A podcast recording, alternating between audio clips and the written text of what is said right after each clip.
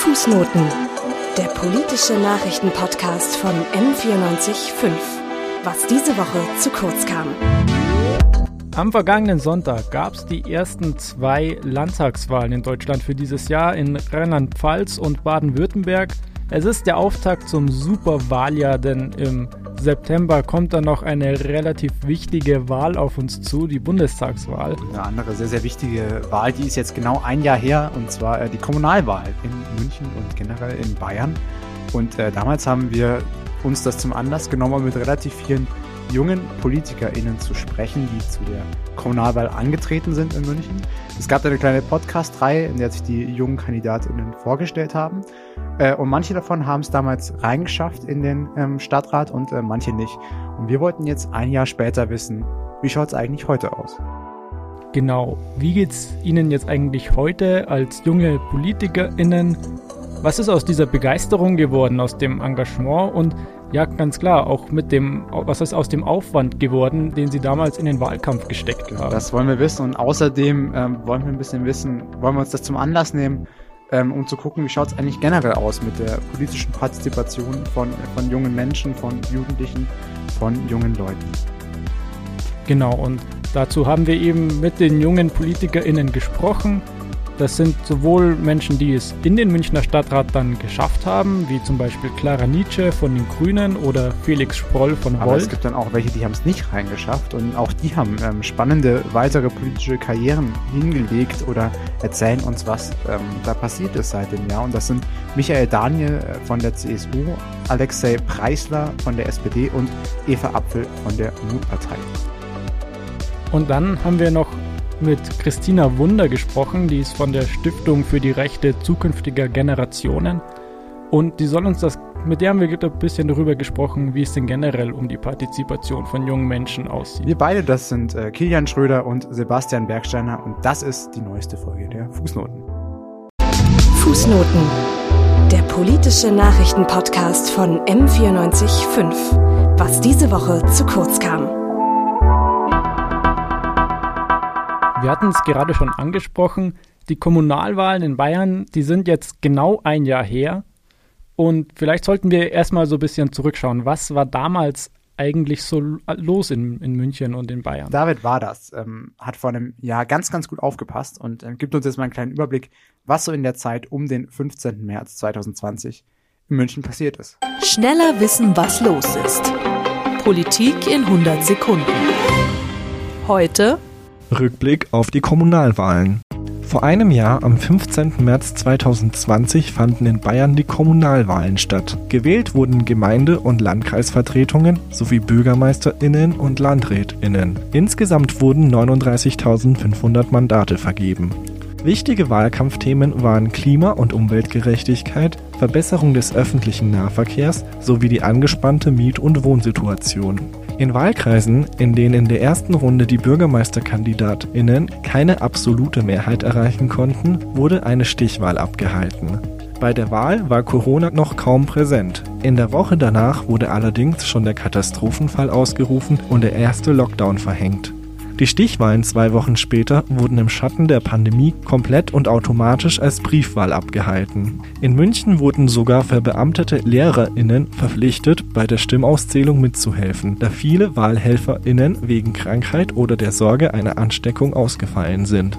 Die größten Gewinner der Stadtrat- und Kreistagswahlen waren die Grünen, die im bayernweiten Durchschnitt in diesen Gremien 7% zugelegt haben. In München hat sich Dieter Reiter von der SPD gegen Christina Frank von der CSU in der Stichwahl als Oberbürgermeister durchgesetzt. Im Stadtrat sind die Grünen mit rund ein Drittel der Stimmen und 23 Sitzen stärkste Kraft geworden. Ja, ja, nach der Wahl ist ja dann fast sofort Corona so richtig losgegangen. Da ging es dann ganz, ganz schnell in den Lockdown. Ich erinnere mich noch an die Hashtags Stay at Home und Flatten the Curve. Mhm, mh. Aber zu dem Zeitpunkt hatte, hatte, sich die politische Landschaft in Bayern dann schon ganz schön stark verändert. Also mhm. die Grünen, die waren die großen Gewinner, also vor allem hier in München. Da sind sie nämlich jetzt die größte Fraktion im Stadtrat. Und mittendrin in dieser ganzen politischen Veränderung waren ganz, ganz viele junge Menschen auch, die damals zum allerersten Mal für irgendeine Wahl kandidiert haben. Und äh, genau solche haben wir damals vor einem Jahr schon interviewt. Und jetzt ein Jahr später sind manche von ihnen immer noch politisch aktiv. Ja, genau. Also ein paar von ihnen haben es natürlich dann in den Stadtrat geschafft, einige aber halt auch nicht. Und wir wollten jetzt wissen, wie es ihnen im Stadtrat geht, was, was sie da so machen, wie die Arbeit ist, aber auch, wie sie sich sonst, wenn sie es nicht im Stadtrat mhm. machen, wie sie sich da jetzt sonst so politisch engagieren. Denn das ist ja in Jungang gar nicht so selbstverständlich, dass das Leute machen. Zum Beispiel sind nur drei Prozent der Deutschen ähm, zwischen 16 und 29 Jahren in einer Partei aktiv. Und das kann man tatsächlich auch richtig in der Repräsentation, also in den Parlamenten beobachten, im Bundestag zum Beispiel. Da gibt es genau zwei Abgeordnete unter 24 Jahren. Mhm und nur elf in den Jahren zwischen 25 und 29. Und das von über 700. Also das ist kein hoher Prozent. Ja, und das ist ja eigentlich, das ist wirklich total wenig, wenn man sich das mal überlegt. Also so bis 29 Jahre, das ist so das, was ich noch sagen würde, das ist so grob in meinem Alter. Also so ganz grob in meinem Alter. genau. Und das sind halt bloß 13 von 700. Also das ist echt wahnsinnig wenig. Ähm, und das ist eigentlich auch verwunderlich, weil junge Menschen sind eigentlich schon recht wahlfreudig und zumindest als, als WählerInnen schon an, an den Wahlen beteiligt. Ähm, denn fast drei Viertel der Menschen zwischen ähm, 16 und 29 Jahren, die nehmen an den Wahlen teil normalerweise. Ähm, also zur Erklärung, dort 16, da wo man schon 16 wählen darf. Das ist in manchen Bundesländern nämlich schon der Fall. Ja, und eben bundesweit noch nicht. Also da mhm. sollte man die Zahl vielleicht noch nicht anwenden, aber grundsätzlich sind da, ist das schon, ist das schon ein sehr, sehr hohes politisches Interesse bei jungen Menschen und manche von denen finden ihr Weg in ein politisches Engagement und ja, manche, manche nicht. Es wirkt ein bisschen so, als äh, würden junge Stimmen in der Politik fehlen. Also ähm, alleine von den Leuten, die da sind, aber natürlich auch von den Themen rein inhaltlich. Es gibt aber auch ein paar Stimmen, ähm, mit denen haben wir dann auch gesprochen, die sind aktiv und wie die zu ihrem Engagement gekommen sind ähm, und auf was für Schwierigkeiten sie stoßen, wie das so ist als äh, junger Mensch in der Politik, in dem Fall in der Kommunalpolitik, darüber haben wir mit ihnen geredet.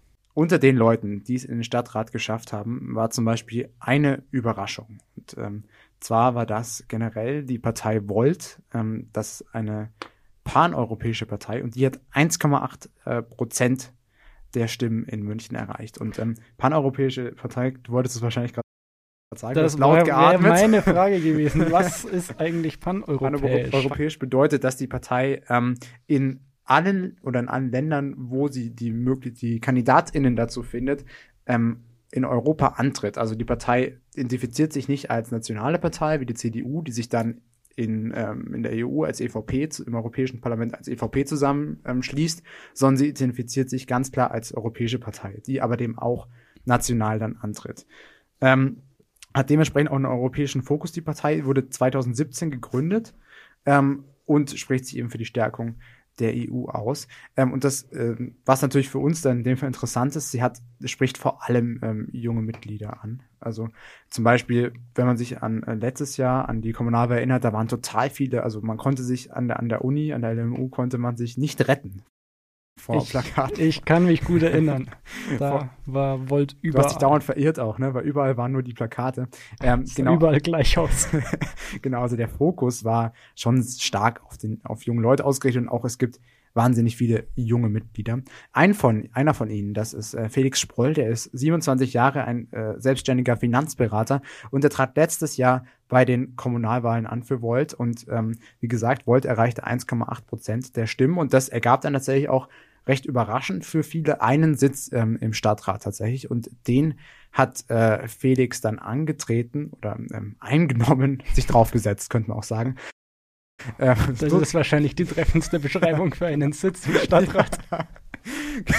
genau. Er hat sich auf den Sitz draufgesetzt. Ja. Ähm, und Reiter hat ihn damit, was sehr lustig war, ähm, als, als man, als man die äh, Stadträte vereidigt, Stadträtinnen vereidigt wurden, ähm, hat tatsächlich der ähm, Oberbürgermeister Dieter Reiter ihn auch als Herrn Volt angesprochen. Also statt Felix, Felix Volt ähm, er, er lebt halt für seine Partei. genau. Und ähm, genau, da hat man, hat man auch schon gemerkt, da, da, das ist noch nicht ganz bewusst, dass es diese Leute gibt. Ähm, und ähm, wir haben mit Felix Sproll gesprochen und äh, er beschreibt uns jetzt so ein bisschen seine Erfahrungen, die er jetzt als ähm, junges, neues Mitglied ähm, im Stadtrat so gemacht hat. Also vieles ist ganz, ganz anders, als ich es mir vorgestellt habe, was vielleicht auch mit der, mit der Pandemiesituation zu tun hat. Also ich kann euch heute leider nicht berichten, wie es ist, normalerweise Stadtrat zu sein, weil ich das ähm, nicht, nicht erleben durfte bisher, ja. weil wie gesagt, seit ich, seit ich in diesem Stadtrat bin, ähm, haben wir die, die Pandemie. Das heißt, vieles findet online statt, viele Veranstaltungen müssen irgendwie ausfallen, in einem anderen Rahmen stattfinden. Wir haben unsere Vollversammlungen im, im Showpalast, ja, wo sonst irgendwelche Pferdeaufführungen sind oder äh, im Löwenbräu-Keller statt, statt im Rathaussaal.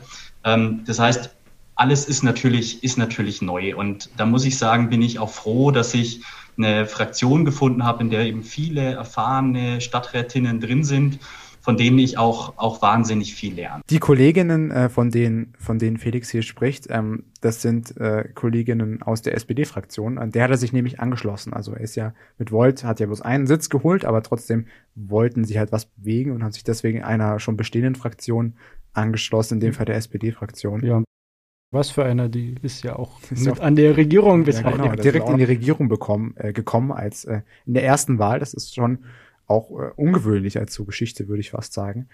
Ähm, und es ist tatsächlich auch ähm, interessant, ähm, dass Volt ja schon eine recht ungewöhnliche Partei ist. Ähm, eben auch mit diesem paneuropäischen Fokus ähm, und wie das ist, dass man da, dass man da andere Themen setzt, als vielleicht gewohnt sind, vor, vor allem besonders junge Themen. Äh, darüber hat Felix auch ein bisschen gesprochen. So richtig überzeugt ähm, war aber auch die politische Konkurrenz, glaube ich, noch nicht, als wir hier in München und in Bamberg zur Kommunalwahl angetreten sind.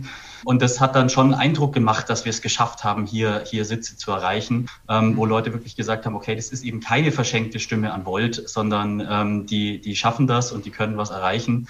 Und ähm, da merkt man schon, dass wir ernster genommen werden von der, von der Politik. Also man merkt, so eine junge Partei, ähm, die braucht einfach auch ein bisschen was. Die braucht ein bisschen diesen diesen Anfang, Anfangsschub, so diese, dieses Momentum, um erfolgreich zu werden. Aber also man ist, ist schon anstrengend, aber es ist möglich. Also auch junge Parteien und Parteien mit jungen Mö Mitgliedern hm, haben die Chance, sowas zu bewegen oder zumindest dabei zu sein.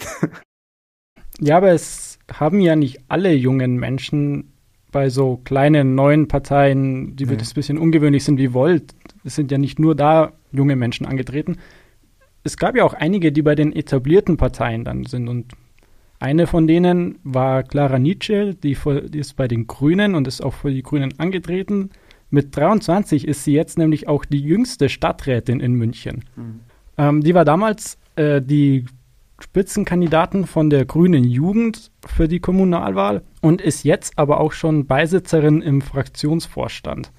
Also Probleme, sich neben diesen ganzen alteingesessenen Parteimitgliedern, neben dem Parteivorstand zu etablieren, hatte sie offenbar nicht so richtig. Also momentan ist es ja durch die Corona-Krise schon so, dass man jetzt nicht so ultra viel Kontakt mit anderen Fraktionen hat. Also ich habe halt viel Kontakt mit meiner eigenen Fraktion und mit der SPD-Volt-Stadtratsfraktion. Mhm. Ähm, und also in meiner Fraktion ist es auf jeden Fall so, dass ich total ernst genommen werde.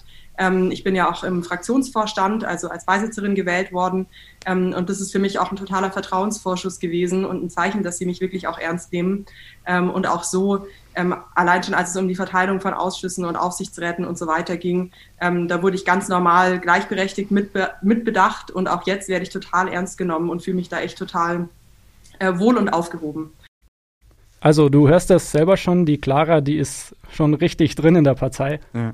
Ähm, und was vielleicht auch für unser Thema interessant ist, weil sie hat sich nämlich schon auf die Fahne geschrieben, sich auch für junge Menschen einzuschätzen. Mhm. Das war Ein, auch so eins, ihrer, eins von ihren Fokusthemen im Wahlkampf. Genau. Aber die Frage stellt sich jetzt schon, weil jetzt ist ja Corona. Wir, ja. Wiss, wir, wir wissen es alle, wir kommen nicht drum rum. Also da gibt es dieses Virus, ich glaube, du hast davon gehört. Ich habe davon genau. gehört. Ich ähm, habe versucht zu ignorieren, sehr lange, sehr viele Monate, aber es hat nicht geklappt. Ist, ist zurzeit schwierig. Ähm, die Frage, die sich natürlich stellt, ist, kann man überhaupt zur Zeit jetzt sich irgendwie da groß dafür einsetzen, weil das ganze Geld, das man da verwenden könnte, ja. für, für, für Möglichkeiten, Jugendprojekte, für Jugendprojekte, sowas, ja. das wird vielleicht halt jetzt woanders gebraucht, bei ja. Hilfsprojekten vielleicht, Hilfspaketen. Also ist da überhaupt jetzt Platz für junge Themen? Und da, das haben wir sie auch gefragt. Ähm, durch Corona ist der städtische Haushalt natürlich ähm, ja, momentan ja, belastet. Wir sind schon in einer prekären Situation, muss man ehrlich sagen. Es gibt aber ja auch Budgets schon innerhalb der Referate, ähm, die man für solche Projekte nutzen kann. Und ich glaube schon, dass es jetzt gerade in der Corona-Krise ähm, besonders wichtig ist, diesen öffentlichen Raum ähm, noch mehr zu entzerren und noch, noch besser zu nutzen, gerade auch für junge Menschen. Wir haben ja letztes Jahr gesehen, ähm, was am Gärtnerplatz passiert ist, ähm, mit Alkoholverboten und Räumungen durch den kommunalen Außendienst.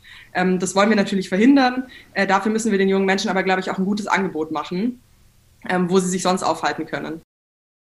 Ja, für Clara ist das jetzt natürlich einfacher zu sagen, mhm. weil immerhin mhm. ist sie ja Mitglied der größten Stadtratsfraktion in München. Ja.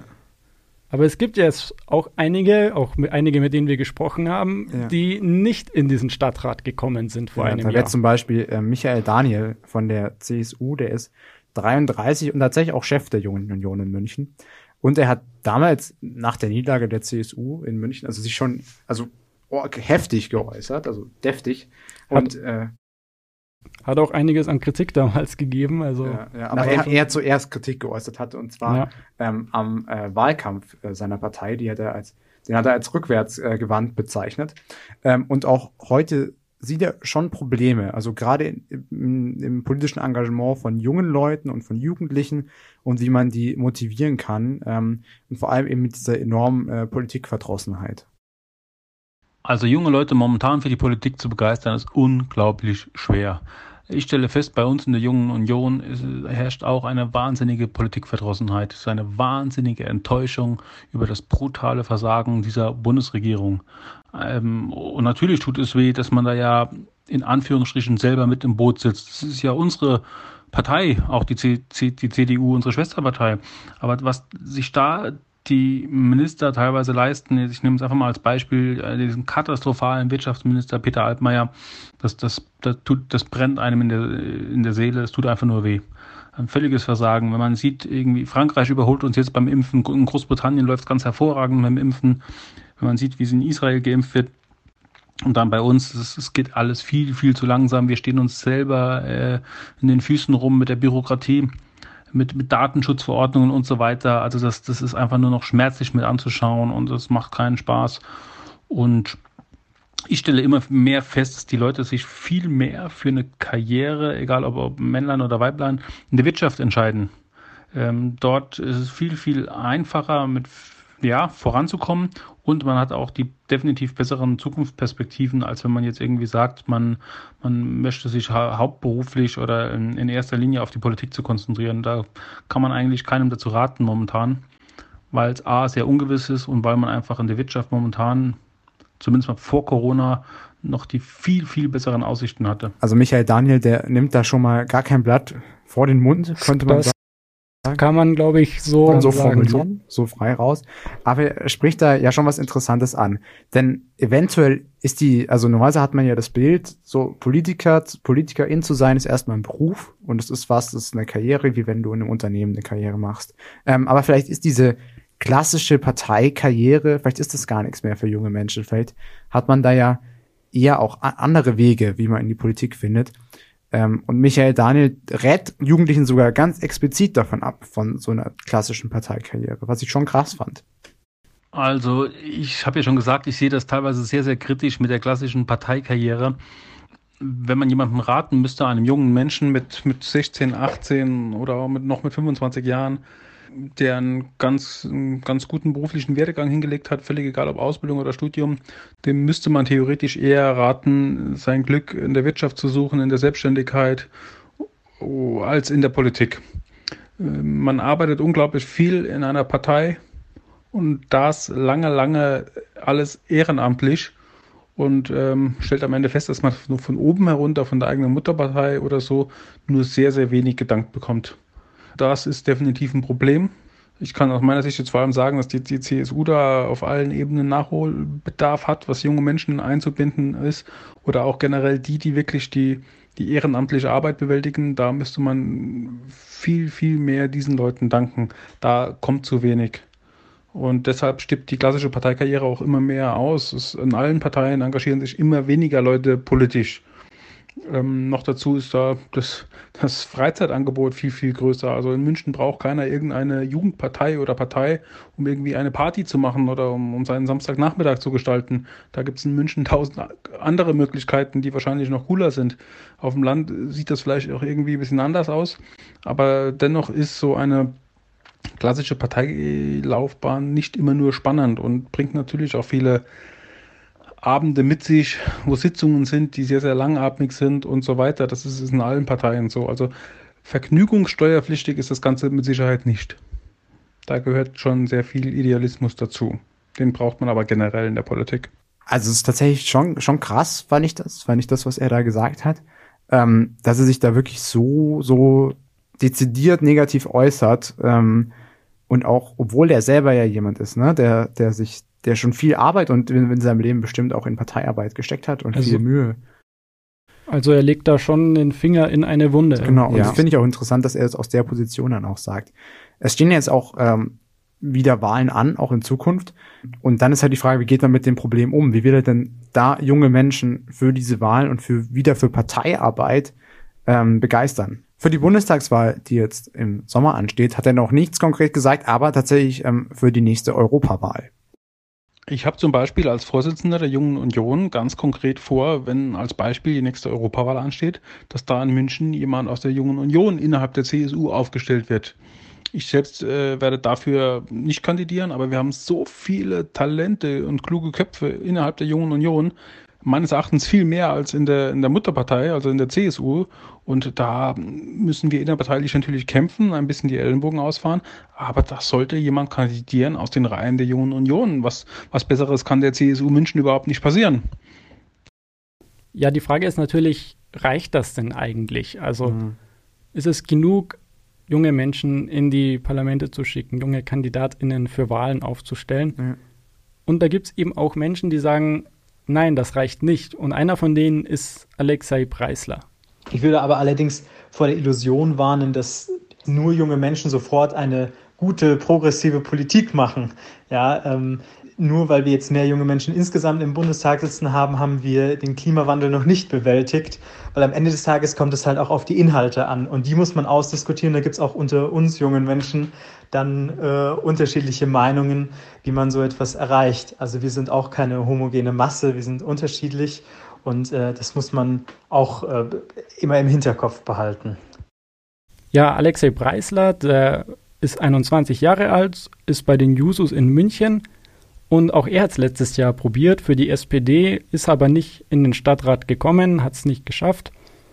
Er engagiert sich aber jetzt sehr, sehr viel für Parteiarbeit, aber auch nicht nur. Also auf gar keinen Fall habe ich der Politik den Rücken gekehrt. Ähm, ich bin zwar jetzt nicht im Stadtrat gelandet, aber ich bin immer noch sehr aktiv bei den Jusos und äh, ja, da gibt es ja auch immer noch sehr viel zu tun. Äh, auch wir müsst, mussten jetzt unsere Arbeit umstellen während der Corona-Zeit und bieten jetzt äh, sehr viele digitale Seminare an.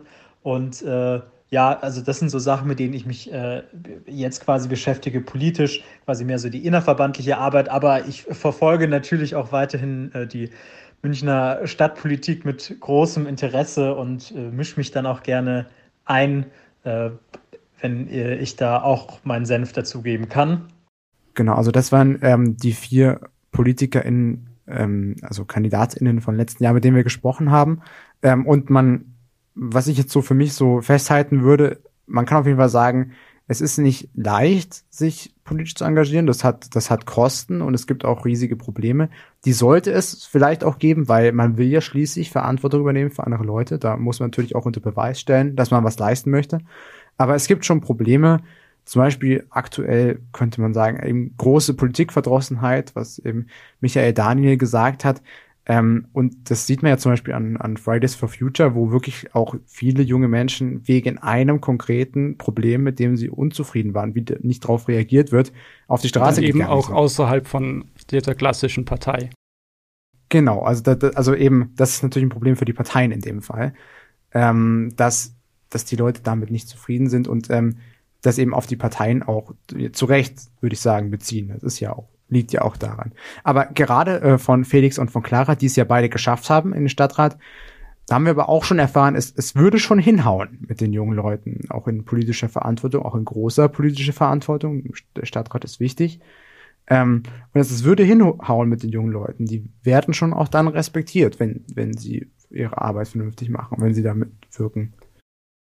Ja, aber wir haben ja am Anfang schon gesehen, es sind irgendwie immer noch viel zu wenig und Die Frage ist natürlich jetzt, was kann man denn da machen? Also, mhm. wenn irgendwie natürlich die Unzufriedenheit da ist, weil zu wenig junge Leute da sind, weil zu wenig junge Themen in, den, in der Politik sind, wie kann man denn das ändern? Was könnte man, wie, wie, könnte, wie könnte sich das verbessern vielleicht sogar? Und darüber haben wir gesprochen und zwar mit Christina Wunder, die setzt sich in der Stiftung für die Rechte zukünftiger Generationen ein und die haben wir genau zu dem Thema ein bisschen befragt. Äh, mögen Sie sich ganz kurz äh, einfach für uns, fürs, fürs Protokoll quasi, ganz kurz äh, vorstellen und was, was Sie denn machen beruflich und wie Sie sich da engagieren, wie das, was das mit jungen Leuten zu tun hat? Na klar, ähm, also ich bin Christina Wunder, 31 Jahre alt. Ähm, ich bin beruflich Pressesprecherin im, in der Tech-Branche, war zuvor ähm, in der politischen Kommunikation tätig und bin dann mhm. vor kurzem in die Tech-Branche gewechselt. Ähm, wie ich jetzt mit den äh, sozusagen mit dem Thema junge Menschen äh, zusammenkomme. Ich bin als Botschafterin für die Stiftung der Rechte zukünftiger Generationen aktiv. Mhm. mhm. Also das heißt, da ähm, engagiere ich mich in den Bereichen ähm, politische Teilhabe, weil ich eben viele Jahre in der Politik gearbeitet habe. Ähm, dann auch so äh, Fragen zum Thema Europäische Union ähm, und äh, Digitales eben, also wie so eine generationengerechte Digitalpolitik aussehen könnte. Genau, dann würden wir gleich mal einsteigen. Und zwar, wenn man sich jetzt mal so den Bundestag anschaut, zwischen 20 und 24 gibt es genau zwei Abgeordnete, zwischen 25 und 29 gibt es elf. Gleichzeitig ist aber so der Anteil an jungen Leuten in der Bevölkerung schon so bei 11,8 Prozent.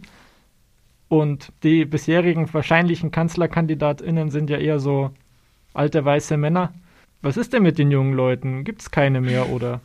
Ja, die gibt es sehr wohl. Die sehen wir ja jeden Freitag immer wieder auf den Straßen ähm, oder beziehungsweise jetzt in, in äh, abgewandelter Corona-konformer Version. Nee, die jungen Leute gibt es tatsächlich und ähm, es ist so ein altbewährter Mythos, dass äh, in Anführungsstrichen die jungen Leute heutzutage sich nicht mehr für, für Politik interessieren. Mhm. Ähm, und das ist schnell so dahergesagt, ist aber tatsächlich ein Mythos. Also verschiedene Studien, die sich mit diesem Thema befassen, haben ähm, herausgefunden, dass meine Generation, also die Generation Y, oder Millennials, wie auch immer man sie nennen möchte, sich mehr für Politik interessiert als die vorhergehende. Und wenn man sich die Generation Z anschaut, dann ist das ja noch viel krasser in die Höhe gegangen. Ähm, deswegen also dieses, ach, die jungen Leute, die interessieren sich für sowas nicht, ist ähm, eine recht äh, ja, also mythosgetriebene, nicht in der Realität verankerte ähm, Aussage. Was aber tatsächlich der Fall ist, ist, dass sich die jungen Menschen, ob jetzt meine oder die noch jüngere Generation, einfach nicht mehr für die ähm, verkrusteten ähm, Institutionen und Strukturen interessieren. Also das heißt, ähm, viele Menschen, die sich heute engagieren, machen das themenbezogen ähm, und äh, außerhalb der Parteistrukturen, weil viele ähm, junge Menschen, also aus meinem persönlichen Umfeld zum Beispiel, sagen, ach, das ist so anstrengend, so schwierig, man versenkt da so viel Zeit und Energie und äh, Engagement und am Ende darf man doch nichts mitbestimmen. Deswegen glaube ich, weichen ähm, äh, viele äh, auf andere Möglichkeiten aus, weil da eben nicht so viel zu holen ist. Ist aber auf jeden Fall was, ähm, wo wir aufholen müssen, weil die Macht ähm, die politische Macht und die Entscheidungskraft ist ja eben da, wo sie bisher auch immer war. Die ist, äh, das hat sich nicht verschoben. Mhm. Das heißt, wir haben es eigentlich fast schon angesprochen, die Parteien sind nicht mehr wirklich attraktiv. Ähm, es ist auch so, dass irgendwie nur 3% der 16- bis 29-Jährigen dann tatsächlich auch in der Partei sind. Ähm, was können da Parteien tun oder was ist da, ist es überhaupt noch, soll es überhaupt noch passieren? Ist es überhaupt noch ein Modell der Partizipation der politischen der Zukunft oder ähm, müssen die Parteien was tun oder müssen sie sich einfach die Form der Partizipation. Also ich glaube, die, die, die, das System, das wir haben, das demokratische System, das ist, das sollten wir so schnell nicht über Bord werfen. Also ich glaube, da mhm. äh, sollten wir auf jeden Fall da an, mit dem ansetzen, was wir haben.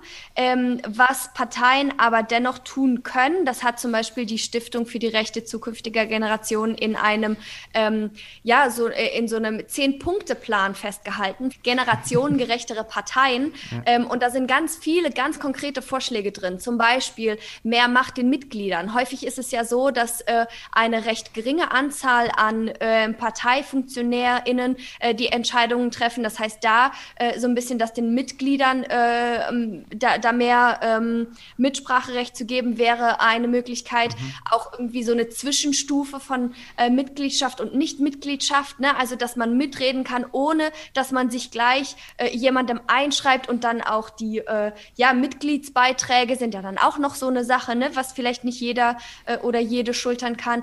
Online-Mitarbeit ist ein riesiges Thema. Also ähm, wir leben viele von uns, sag ich mal, ähm, als Generation sind viel mobiler und digitaler unterwegs. Also su super, super viele Menschen leben eben nicht mehr in dem Dorf oder Ort, in dem sie geboren sind, sondern sind vielleicht woanders und möchten sich auch engagieren. Dann ähm, muss man für den äh, Beruf dann vielleicht auch umziehen, all solche Sachen. Ne? Wie vereinbart man denn jetzt sein, seine beruflichen Verpflichtungen, familiäre Verpflichtungen und eben die Parteiarbeit? Ne? Da müssen äh, ein bisschen ähm, äh, flexiblere Konzepte ähm, rein. Dann aber auch ganz konkrete Sachen wie, ähm, ja, vielleicht sollte man über eine Quote nachdenken. Also mhm. äh, in, in, der, ähm, in der Geschlechtergleichheit oder Ungleichheit ist es ja ein Thema. Ne? Dann kann man natürlich die Frage aufwerfen, äh, ist das jetzt das richtige Instrument, das alle Probleme lösen wird? Nee, natürlich nicht. Aber ihr habt es eben angesprochen, die Zahlen, ne? also das, was ich jetzt im Kopf habe,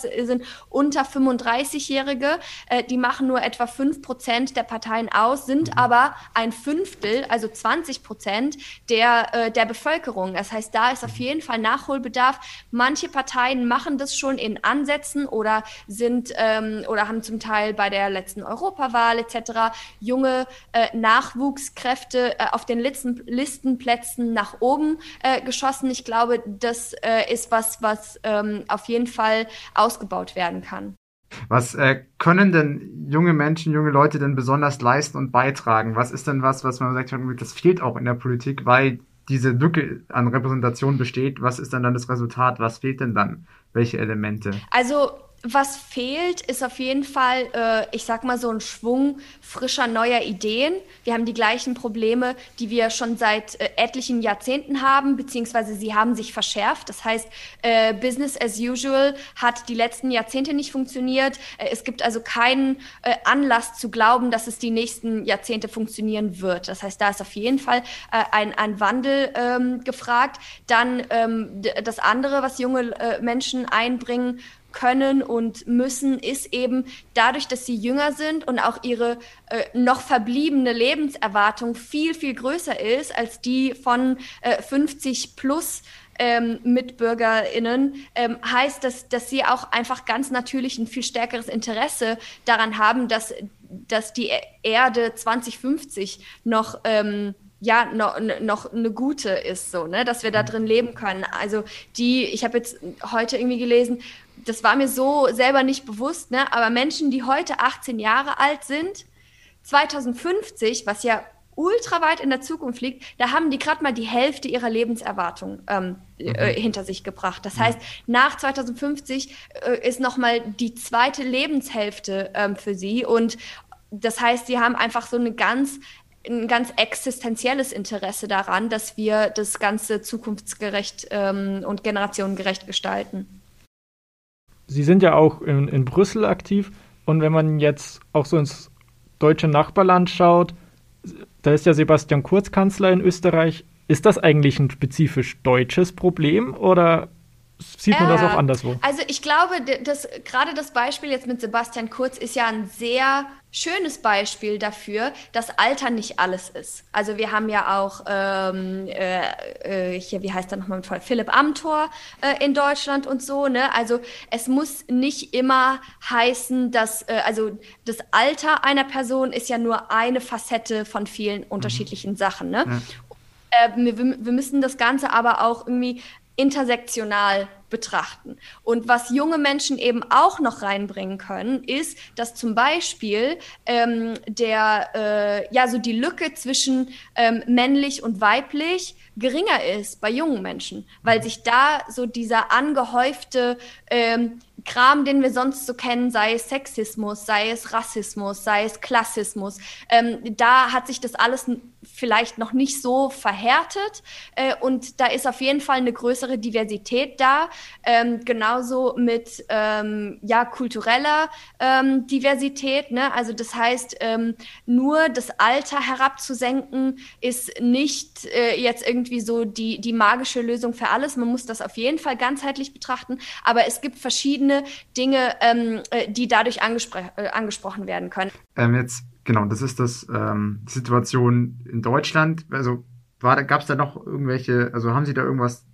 noch Ländervergleiche irgendwie, wie das in Deutschland aussieht und in anderen Ländern, oder ist das dann tatsächlich noch was, was überall gleich schlecht aussieht. Ähm, nee, es gibt da auf jeden Fall, ähm, auf, es gibt da auf jeden Fall mhm. Unterschiede. Ähm, also zum Beispiel ähm, Finnland ist äh, ein Land, wo das wohl mhm. äh, ein bisschen besser funktioniert. Ne? Mhm. Und da ist, ähm, was interessant dort ist, die haben sich verschiedene, ähm, äh, verschiedene Etappen des politischen Entscheidungsprozesses angeschaut. Mhm, ne? Also mhm. wir haben ja, ähm, wenn man sich jetzt überlegt, okay, wie wird Politik gemacht, da gibt es zum ersten Mal die Problemdefinition. Mhm. Was, was betrachten wir eigentlich als Problem in unserer Gesellschaft und ja. äh, was ist wünschenswert und was sollte verändert werden? Dann das Agenda-Setting, also wer mhm. entscheidet eigentlich, was auf die politische Agenda kommt?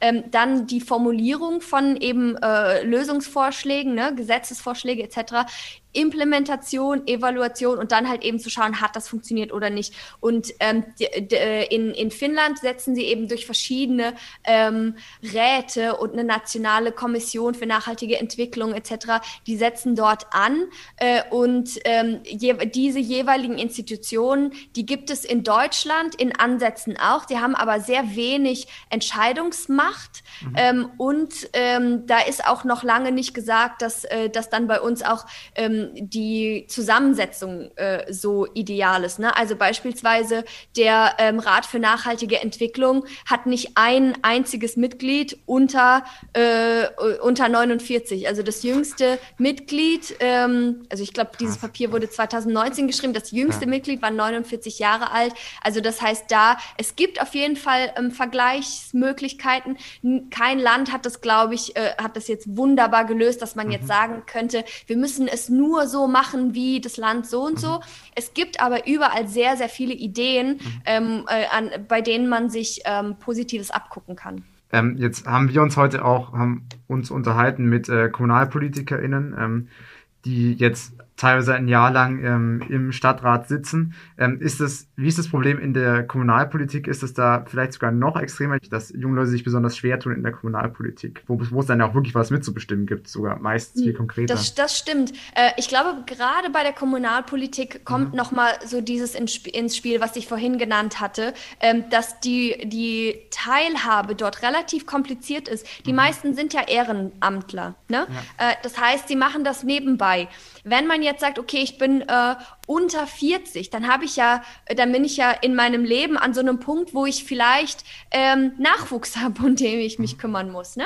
Das heißt, da sind dann vielleicht Kleinkinder mit im Spiel oder ähm, ich bin äh, studierend äh, und habe äh, dann vielleicht Zeit oder auch nicht, ne? weil vielleicht muss ich ja neben dem Studium äh, arbeiten, um Geld zu verdienen. Nicht jeder schafft es äh, oder nicht jeder hat die Möglichkeit, nur Vollzeit zu studieren, ohne sich äh, für andere Sachen, ähm, äh, um, um andere Sachen kümmern zu können.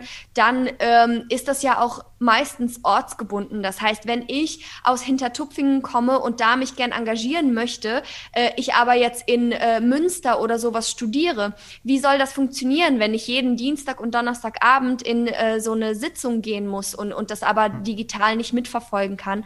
Ähm, und dann ist es ja äh, auch noch so, dass ähm, dass man ja von der, von der Parteistruktur extrem abhängig ist. Also man mhm. braucht den Support, dass man überhaupt in irgendwelche Ämter gewählt wird. Wenn man kandidieren und antreten möchte, muss man das ja unter Umständen alles selber bezahlen. Also auch die, ähm, die äh, wirtschaftlichen Mittel sind auch einfach nicht da und auch ähm, da gibt's ähm, sehr eindrückliche äh, Statistiken, dass eben die jungen Menschen heutzutage weniger Wohlstand haben als ältere Generationen. Also das heißt, wenn man das sogar so runterbricht, ne, sind, äh, sind in, in sehr vielen Bereichen junge Menschen benachteiligt, auch wenn man das im ersten Blick so nicht sieht. Ne?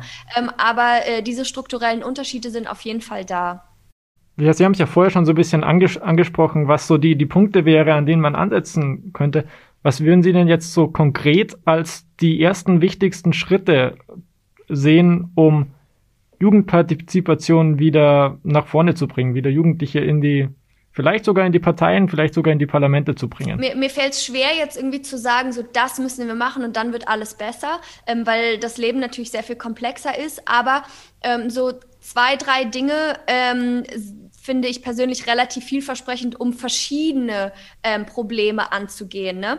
Äh, also das eine ist, äh, wir haben ja schon super, super viele junge Menschen, die sich richtig aktiv engagieren äh, und die auch sehr jung sind. Also ich habe zum Beispiel äh, gestern selber für, für meinen Podcast ähm, Lass mal ändern eine junge Fridays for Future Aktivistin interviewt und sie hat mir gesagt, Sie ist seit zwei Jahren, sie ist 16 Jahre alt, sie ist seit zwei Jahren aktiv ähm, und darf zum Beispiel nicht wählen. Also da sind ja auch viele Stimmen, die sich ähm, dafür einsetzen, das Wahlalter herabzusetzen auf 16 Jahre. Da würde man, glaube ich, sehr, sehr vielen äh, jungen Menschen, bei denen das Interesse ja schon aktiv und sehr demonstrativ da ist, äh, die könnte man mitnehmen.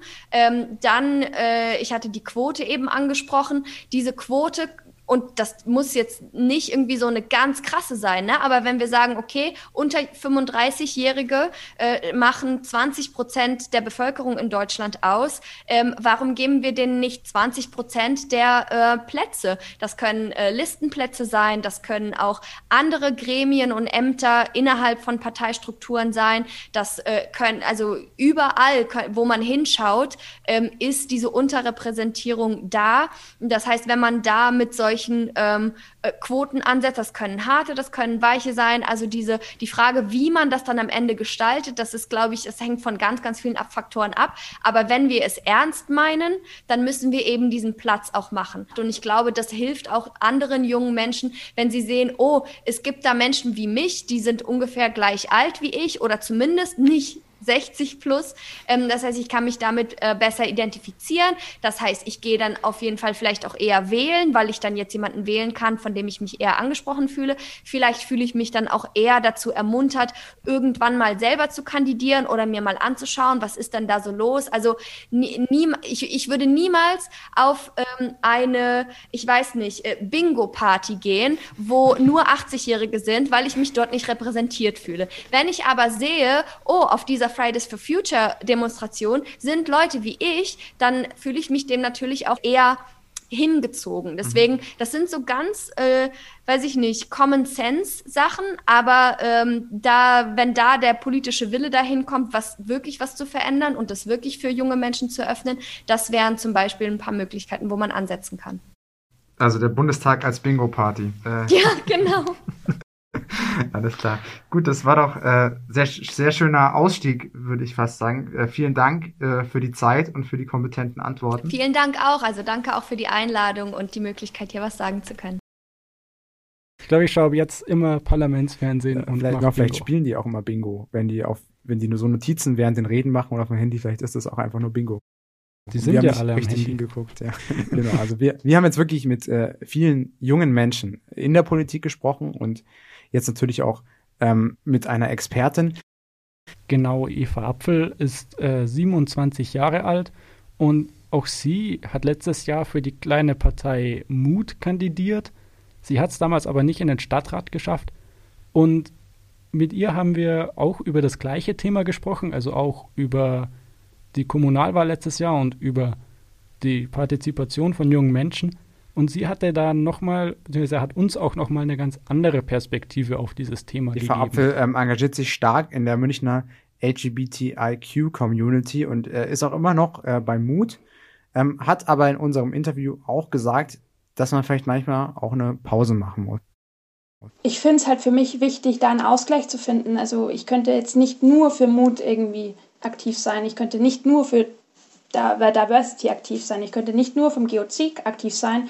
Für mich ist es einfach wichtig, auch für mich meine Zeit so einzuteilen, dass ich einfach, dass es mir gut geht, weil es hilft niemandem was, wenn ich als Vorsitzende irgendwie am Zahnfleisch daherkomme und eben meine Arbeit nicht gut mache. Deswegen ähm, habe ich mir auch gewisse Freiräume dann auch geschaufelt, dass ich sage, okay, ähm, jetzt habe ich das Wochenende mal gar nichts vor, da mache ich einfach irgendwas für mich, ähm, gehe spazieren, weil gestern war ich den ganzen Tag spazieren, war super schön. Und ähm, das habe ich lange Zeit ein bisschen vernachlässigt, dann ging es mir auch mal nicht so gut. Ähm, aber das, ich, ich habe jetzt so ein Motto für mich gefunden, ich bin genug so wie ich bin, egal ob ich was mache oder nicht. Und das habe ich lange Zeit ähm, nicht so für mich angenommen und nicht so gemacht. Aber gerade ist es halt so, auch wenn ich nur existiere, ich bin wertvoll und ich bin genug. Und ähm, das merke ich bei ganz, ganz vielen jungen Menschen, dass die super viel machen, ähm, weil sie denken, dass sie nicht genug sind. Und ich mache jetzt gerade wirklich das, was, worauf ich wirklich Bock habe, aber ich wäre auch genug, wenn ich das nicht machen würde. Das ist jetzt vielleicht ein Thema, das man hier auch mal ansprechen sollte, das wir jetzt vielleicht auch mal thematisieren sollten. Denn es ist vielleicht tatsächlich für einen persönlich auch nicht ganz einfach, sich in so einem jungen Alter schon ehrenamtlich politisch zu engagieren. Das ist schon hart. Das ist vielleicht auch für viele psychischer Druck, also enormer psychischer Druck vielleicht ja. sogar. Und daher ist es eigentlich auch wichtig, dass man sich auch manchmal klar macht, ähm, es ist vielleicht auch mal nötig, Abstand zu nehmen. Ähm, nicht jeder oder jede muss in seinem Leben mal ähm, Stadtrat oder Stadträtin gewesen sein. Gleichzeitig muss man natürlich auch, auch wertschätzen, wenn Leute die Arbeit reinstecken. Und es sollte, denke ich, ähm, sollte es auch politisch belohnt werden und nicht so ausgenutzt werden, auch vielleicht auch gerade von den Parteien, die ja sehr auf dem Rücken auch von diesen ehrenamtlichen äh, MitarbeiterInnen ähm, organisiert ist. Er sollte es auch nicht zwingend so ausgenutzt werden, sondern muss natürlich auch belohnt werden und es muss natürlich auch Aufstiegsmöglichkeiten geben. Ähm, Eva, jetzt, um nochmal kurz auf Sie zurückzukommen, ist natürlich auch wichtig, ähm, dass junge Menschen dann letztendlich auch von der Politik gehört werden. Was mir halt oft aufgefallen ist in der letzten Zeit, dass manche Errungenschaften und manche Aktionen nicht ernst genommen werden. Ich nehme jetzt da mal Fridays for Future ähm, zum Be äh, als Beispiel. Ähm, ich finde die Bewegung super toll und auch vom Mut ähm, stehen wir alle ähm, gesammelt hinter ähm, den Forderungen von Fridays for Future. Und da gibt es wie immer wieder Leute, denen das absprechen wollen, was sie geleistet haben und sagen, okay, ich habe da mal einen gesehen, der dies und das auf der Fridays for Future Demo getan hat und ich wünsche mir einfach einen ehrlichen Diskurs, dass man ähm, auf jemanden zukommt, egal ob es jetzt um Politik geht oder ob ähm, privat. Ich habe es einfach schon erlebt, dass ich mit ParteikollegInnen aus anderen Parteien in den Kontakt gegangen bin und Fragen gestellt wurden, so dass ich äh, ihnen die Antwort liefern sollte, die sie hören möchten. Und das fällt mir wahnsinnig auf und das wünsche ich mir vor allem für die Jugend, dass den, Ju den Jugendlichen, jungen Erwachsenen, aber auch Kindern ehrlich zugehört wird und einfach auch eine Möglichkeit gegeben wird, mal was zu erreichen und einfach was zu verändern. Also wir haben jetzt wirklich viele verschiedene Perspektiven zum Thema Kommunalwahlen in Bayern, in München gehört und auch zu politischer Teilnahme, politischer Partizipation von jungen Menschen. Ja. Ähm, und man muss, ich, vielleicht kann man jetzt schon mal schon so zusammenfassen, also es gibt diese politische Generation, diese ja. Generation Z, Y, Millennials, was auch immer. Ja. Ähm, die ist da, die ist politisch engagiert und die ist auch bereit für Verantwortung. Also es, gibt, es gibt die KandidatInnen dafür. Gleichzeitig wird sie irgendwie im Moment nicht genug repräsentiert in den Parlamenten, in den mhm. Institutionen. Ja. Und offensichtlich wird auch, oder wahrscheinlich wird auch ein bisschen zu wenig diskutiert darüber, über mögliche Veränderungen, vielleicht sogar über Quoten mhm. in der Repräsentation. Teilweise hat man auch das Gefühl, ähm, diese Generation ist so ein bisschen so wütend oder vielleicht wütend in Richtung äh, in, in, Themen wie eben Klimapolitik, aber auch motiviert davon, so ein bisschen vernachlässigt zu sein oder unterrepräsentiert zu sein. Ähm, und gerade unsere jungen Münchner Stadträtinnen haben uns aber dann doch bestätigt, ähm, dass man sich als junger Mensch auch dann den Respekt erarbeiten kann und man kann vollwertig mit, mitwirken. Ähm, dafür sind aber trotzdem natürlich ähm, immer noch Schranken da. aber es wäre theoretisch möglich, dass ähm, man als junger Mensch gleichwertig wahrgenommen wird und auch, was heißt gleichwertig, aber dass man, äh, dass es, dass man auch in der Zahl mitwirken kann auf ein politisches System. Und das ist natürlich jetzt genau das Stichwort auch wieder, um zurückzukommen auf das Superwahljahr, auf 2021, 2021, die Bundestagswahl. Mal sehen, vielleicht verändert sich ja was. Es ist auf jeden Fall ein Thema, über das gesprochen werden kann in diesem Wahltag. In diesem, ja. Und junge Themen sind bestimmt auch, sind leider bestimmt auch verdrängt worden, auch von Corona, klar. Aber auch Corona ist ja ein Zukunftsthema, auch was, was äh, junge Leute Zukunftschancen verbaut teilweise. Und äh, vielleicht sollte man auch darauf achten, dass äh, die Jugendthemen, dass sowas wie Klimapolitik auch weiter ein Thema bleibt, äh, das mitentscheidend ist, auch für so eine Wahlentscheidung. Ja. Es gibt auf jeden Fall noch genug Themen, über die man auch mit jungen Menschen sprechen kann für dieses, für dieses Wahljahr. Ich denke aber, wir haben hier sehr, sehr interessante Einblicke bekommen zum ja. Thema ja jugendliche Partizipation der Politik und da wollen wir es jetzt auch belassen, glaube ich, für heute. Das war unser politischer Nachrichtenpodcast Fußnoten von M945 über die Kommunalwahlen in Bayern, über den Jahrestag der Kommunalwahlen in Bayern und München und über jugendliche Partizipation. Der Redaktionsschluss war am Sonntag, den 14. März um 22 Uhr. Und wir haben uns bei Leuten zu bedanken. Äh, zum einen bei David war das unsere Redaktion für die heutige Folge Fußnoten und außerdem bei unserer Sendeleitung Pamela Tumba. Und außerdem, außerdem müssen wir uns bei der Produktion bedanken. Das waren für diese Folge ebenfalls Pamela Tumba und Sophia Lindebrink. Und zum Schluss wollen wir uns bei euch bedanken fürs Zuhören. Genau. Wir, das waren Sebastian Bergsteiner und Kilian Schröder. Vielen Dank und euch noch einen schönen Tag, Abend, Morgen, wann auch immer ihr uns hört. Fußnoten der politische Nachrichtenpodcast von M945. Was diese Woche zu kurz kam.